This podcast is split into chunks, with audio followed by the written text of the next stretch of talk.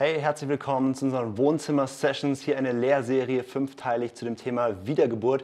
Ich bin der Lukas und ich freue mich mit dir oder mit euch als Gruppe zusammen das Thema Wiedergeburt anzuschauen. Wenn du in ein Leben mit Jesus reingestartet bist, dann ist das die größte Sache, die es gibt, weil es verändert wirklich alles. Die Bibel spricht davon, dass du wirklich eine neue Schöpfung wirst, dass sich alles verändert, dass du von neuem geboren wirst und in ein Reich hineingeboren wirst. Und das wollen wir uns anschauen, was hat es damit auf sich und wie durchlaufen wir so eine neue Geburt ganz, ganz praktisch.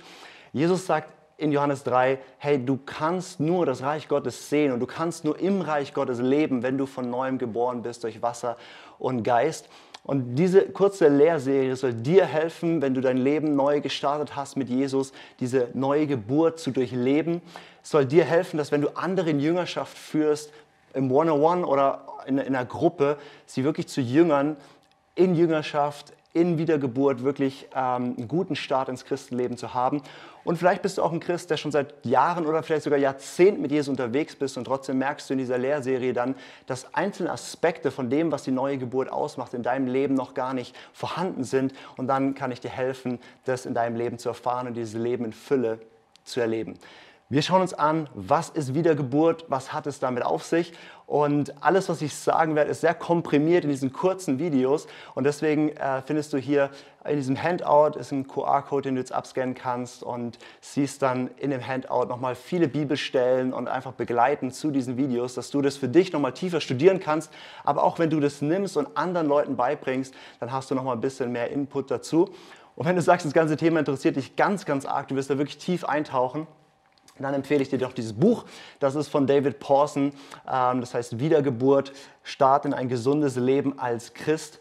Und ganz vieles von dem, was ich sage und auch die Grundaufteilung, wie ich das hier präsentiere, kommt aus diesem Buch von David Pawson. Er ist ein super Theologe und Bibellehrer, von dem ich unglaublich viel gelernt habe und ähm, der das Thema so herrlich aufbereitet hat. In dem Buch nimmt er wirklich jede einzelne Bibelstelle im Neuen Testament auseinander, die was zu dem Thema zu sagen hat. Also wenn du sagst, es interessiert dich wirklich tiefer gehen, dann kauf dir das Buch. Und ansonsten freue ich mich, dass wir in den Videos jetzt zusammen unterwegs sind und du das Handout nutzen kannst. Yes, was ist also Wiedergeburt? Ich weiß, der, der, das klingt erstmal jetzt nicht unbedingt so wahnsinnig attraktiv und sexy und irgendwie ähm, jetzt nicht, was wir im normalen Sprachgebrauch drin haben, aber es ist ein radikales Wort, weil das, was Gott in unserem Leben tut, ist nicht was, wo wir uns einfach nur für entscheiden, sondern Leben mit Jesus zu beginnen, ist ein radikaler Umbruch, dass Gott etwas tut, dass du etwas, jemand ganz Neues wirst. Und wenn im Neuen Testament von Wiedergeburt gesprochen wird, dann, und wir nehmen alle Stellen zusammen, die über dieses Thema sprechen, dann geht es darum, wie der Start ins Christenleben aussieht, wie die Einführung in die Jesus-Nachfolge aussieht. Dann besteht es aus vier verschiedenen Aspekten, die miteinander verwoben sind. Und das ist einmal, dass zur Wiedergeburt gehört Buße. Das zweite ist, es gehört Glaube dazu. Das dritte, es gehört die Taufe dazu. Und das vierte ist, es gehört der Geistempfang dazu. Und die Sachen sind miteinander verwoben. Und das Gesamtpaket ist der Prozess der neuen Geburt. Das kann an einem Tag passieren, manchmal ist es auch ein längerer Prozess, ähm, aber das ist, was in einer neuen Geburt geschieht. Und wenn wir uns das Thema anschauen, Wiedergeburt, dann würde ich sagen, ist das sozusagen die göttliche Perspektive darauf, das, was Gott in deinem Leben tut. Er führt dich in Buße, indem er dir zeigt, wo du umzukehren hast. Er schenkt dir den Glauben, er bewirkt etwas in der Taufe und er schenkt dir seinen Heiligen Geist. Wir könnten das Thema auch andersrum anschauen, von der menschlichen Perspektive, nämlich wir bekehren uns, wir tun Buße, wir glauben an Gott, wir sind aufgefordert, uns taufen zu lassen und wir empfangen aktiv den Heiligen Geist. Und in dieser Grafik hier, die du jetzt siehst, ähm, habe ich versucht, es mal so darzustellen, dass es diesen menschlichen Aspekt gibt und den göttlichen Aspekt. Und ähm, je mehr es Richtung Geistempfang geht, desto mehr ist Gott der Handelnde, desto mehr sind wir einfach die Empfangenden. Aber es ist immer ein Zusammenspiel von dem, was der Mensch tut und von dem, was Gott tut. Und dieses Verständnis von diesen vier Aspekten hier, die finden wir im ganzen Neuen Testament. Wir finden sie manchmal alle auf einem Haufen und manchmal auch verstreut. Und in den Evangelien sehen wir, dass es angekündigt wird, dass das im neuen Bund so sein wird, diese vier Aspekte. Wir sehen, dass angekündigt wird, dass, dass, dass Jesus der Täufer im Heiligen Geist ist, dass wir das Evangelium predigen sollen, tut Buße, glaubt. Ähm, und in den Briefen sehen wir dann, dass das theologisch nochmal vertieft wird, aber immer vorausgesetzt wird, dass die Menschen, die die Briefe geschrieben werden, wirklich von neuem geboren sind, diese vier Aspekte durchlaufen haben. Und die Apostelgeschichte ist so dieses Zwischenstück zwischen den Evangelien, wo es angekündigt wird, und zwischen den Briefen, wo es reflektiert wird, wo wir in der Apostelgeschichte sehen, wie sieht es ganz praktisch aus? Wie sieht es ganz praktisch aus mit Menschen, die Jesus kennenlernen? Wie wurde das gehandhabt in der Apostelgeschichte, also bei den ersten Christen? Ähm, wie war da so die Praxis? Und ich erzähle dir einfach mal ein paar Stories, du kannst es gerne nachlesen, selber in deiner Bibel. Aber ganz am Anfang, als der Heilige Geist ausgegossen wurde an Pfingsten, da hat Petrus gepredigt und 3000 Menschen auf einen Schlag haben dieses Evangelium gehört und haben gesagt, wow, okay, was, was sollen wir jetzt machen mit dieser Botschaft, die wir gehört haben? Wie können wir mit diesem Jesus leben? Und da ist Glaube entstanden in den Herzen. Und, und Petrus sagt es in Apostelgeschichte 2, Vers 37 folgende, er sagt, okay, wenn ihr glaubt, dann tut Buße. Also kehrt um von euren, euren bisherigen Wegen hin zu Gott. Er sagt, okay, dann, dann lasst euch taufen auf den Namen von Jesus. Und drittens, ihr werdet die Gabe des Heiligen Geistes empfangen. Und 3000 Menschen wurden an diesem Tag, haben geglaubt, sind umgekehrt, haben sich taufen lassen, ihnen wurden die Hände aufgelegt und sie haben den Heiligen Geist empfangen. Innerhalb von wenigen Stunden ist diese neue Geburt dort durchgelaufen.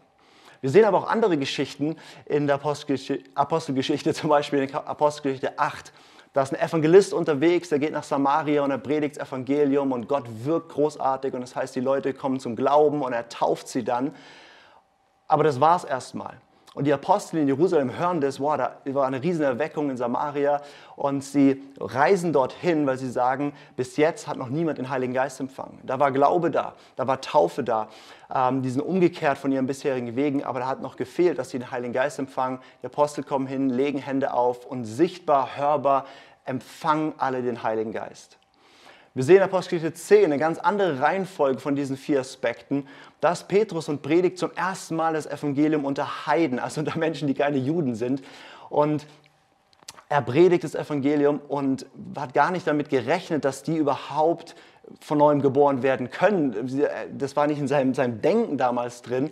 Und ähm, er predigt das Evangelium und die fangen an, ihrem Herzen zu glauben. Und Gott einfach souverän gießt seinen Heiligen Geist aus. Die fangen in neuen Sprachen an zu reden, loben Gott. Und Petrus zeigt, wow, die erleben ja gerade die neue Geburt. Und er sagt, okay, dann müssen wir die jetzt auch taufen. Und sie werden Teil von der Gemeinde Jesu und ähm, erleben in einer bisschen anderen Reihenfolge diese vier Aspekte von Buße, Glaube, Taufe, Geistempfang. Wir sehen aber auch in Apostelgeschichte 19 zum Beispiel, dass da Christen sind, die schon eine ganze Weile Christ sind, die die neue Geburt nicht wirklich sauber durchlebt haben, einfach weil sie nicht darin gelehrt wurden.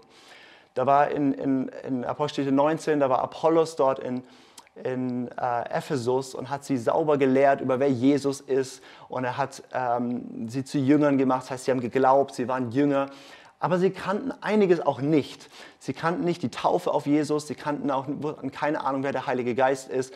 Und sie waren quasi Jünger, die geglaubt haben, die Buße getan hatten, die waren sogar getauft auf die, die Bußtaufe. Und Paulus kommt dorthin und er lernt die Jünger kennen, es waren zwölf Leute, und er, er merkt, wow, die, die, die glauben an Gott richtig gut. Und gleichzeitig merkt er, irgendwas fehlt doch hier. Und dann, dann hakt er einfach mal nach und sagt, sag mal, habt ihr eigentlich den Heiligen Geist empfangen, als ihr gläubig geworden seid?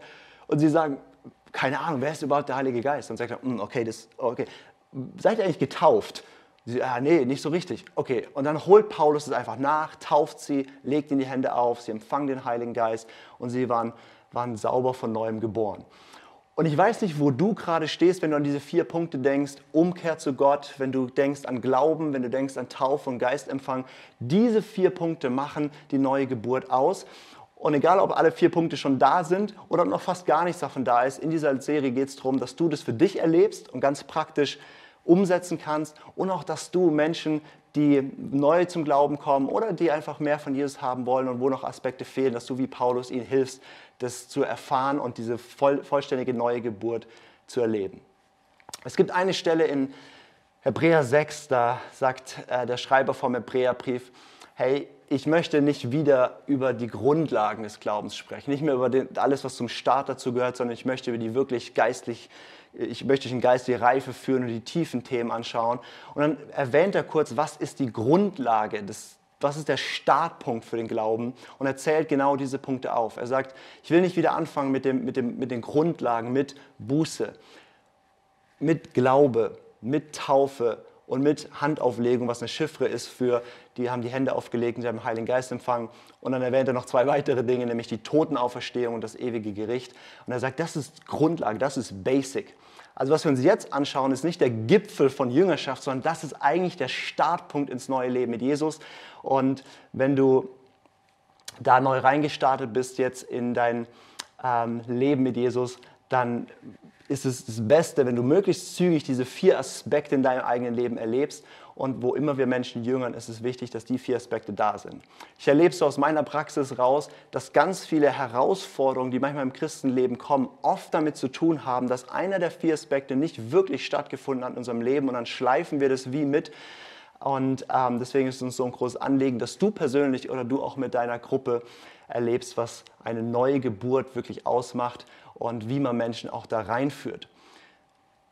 Das wäre mal so der Überblick über, was ist die neue Geburt. Das sind diese vier Aspekte, Buße, Glaube, Taufe, Geistempfang. Und was wir in den folgenden vier Videos machen werden, ist, wir werden die einzelnen Sachen einzeln anschauen und ich werde dir immer die Praxisschritte sagen, okay, wie kannst du das jetzt erleben und machen, damit du das volle Paket hast, eine gute Grundlage, um in deinem Leben mit Jesus zu leben und dann das Ganze zu entdecken, was es heißt, in diesem Königreich Gottes zu leben. Weil ohne die neue Geburt kannst du das Reich Gottes nicht sehen und du kannst nicht ins Reich Gottes hineinkommen. Aber durch die neue Geburt bist du in einem neuen Reich und kannst dann lernen, geistig reif zu werden, zu wachsen und all diese Schätze und die ganze Fülle zu entdecken.